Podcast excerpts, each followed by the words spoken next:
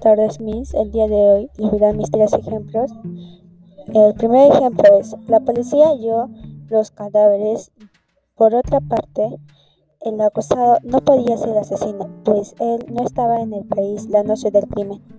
El segundo ejemplo es, hay que leer las reglas del juego para empezar a jugar. La tercera es, no no vienes a mi casa desde que te mudaste. Son los tres ejemplos que escogí para poder dar acá.